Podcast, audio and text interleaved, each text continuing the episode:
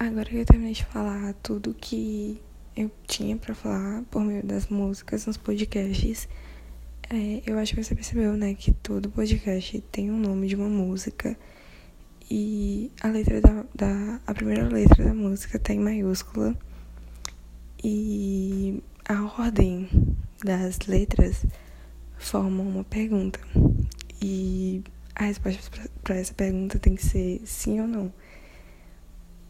Então é isso. Eu espero que você me responda e eu tô nervosa. É isso, é isso, é isso, é isso.